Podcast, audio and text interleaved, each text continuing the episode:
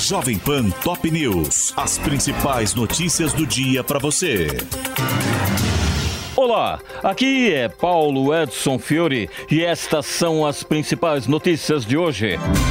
Lula demite número 2 da ABIN e troca sete diretores após PF relatar interferências nas investigações sobre espionagem ilegal. Para o lugar de Alessandro Moretti, suspeito de ligações com Alexandre Ramagem, o presidente nomeou Marco Sepic, diretor da escola da agência e um dos maiores especialistas em inteligência do país. A Polícia Federal intimou o general Augusto Heleno a depor sobre a existência de uma ABIN paralela. O ex-ministro do Gabinete de Segurança Institucional no governo de Jair Bolsonaro será ouvido na próxima terça-feira na sede da corporação em Brasília. Brasil encerra 2023 com saldo positivo de 1 milhão e 500 mil empregos formais. Dados do CAGED mostram retração em relação ao ano anterior, quando foram criados 2 milhões de novos postos, e em relação a 2021, que fechou com 2 milhões e 780 mil novas vagas. Lula e Tarcísio de Freitas fecham parceria para a obra do túnel Santos Guarujá, no litoral de São Paulo. A obra, estimada em 6 bilhões de reais, está inserida no novo PAC e reduzirá o tempo gasto no trajeto entre as duas cidades, de uma hora para poucos minutos. TRE do Paraná marca para 19 de fevereiro julgamento que pode caçar o mandato de Sérgio Moro no Senado, alvo de duas ações que o acusam de prática de abuso de poder econômico. Na pré-campanha eleitoral de 2022, o parlamentar nega os fatos apontados e diz que não há provas. PF vê sinais de rachadinha no gabinete de André Janones e pede quebra de sigilos. Além do deputado federal do Avante, dados bancários e fiscais de assessores e ex-assessores dele também serão analisados na apuração de apropriação ilegal de parte dos salários de servidores.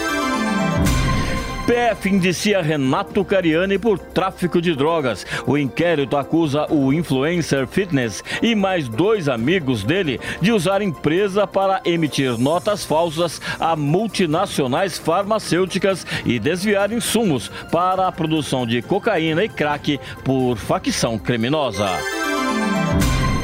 Copom definiu hoje a nova taxa de juros do país. A expectativa de analistas é que o Comitê de Política Monetária anuncie novo corte de meio ponto percentual na Selic, que chegaria assim a 11,25%, menor nível em dois anos.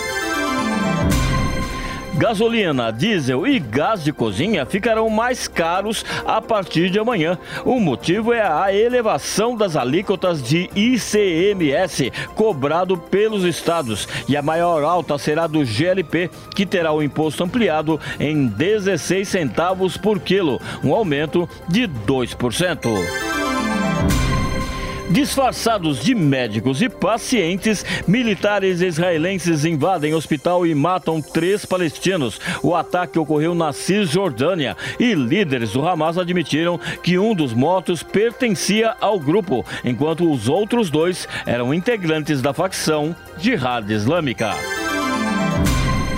Javier Milei sofre nova derrota na justiça sobre reforma trabalhista. A Câmara de Apelações declarou inconstitucional toda a parte do decretaço do presidente que dispõe sobre o trabalho, afirmando que ela deve ser objeto de legislação aprovada pelo Congresso.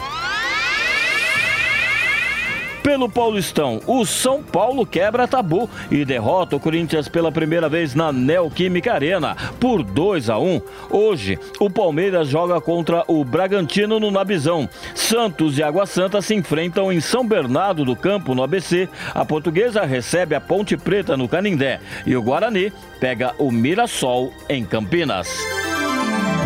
Este é o podcast Jovem Pan Top News.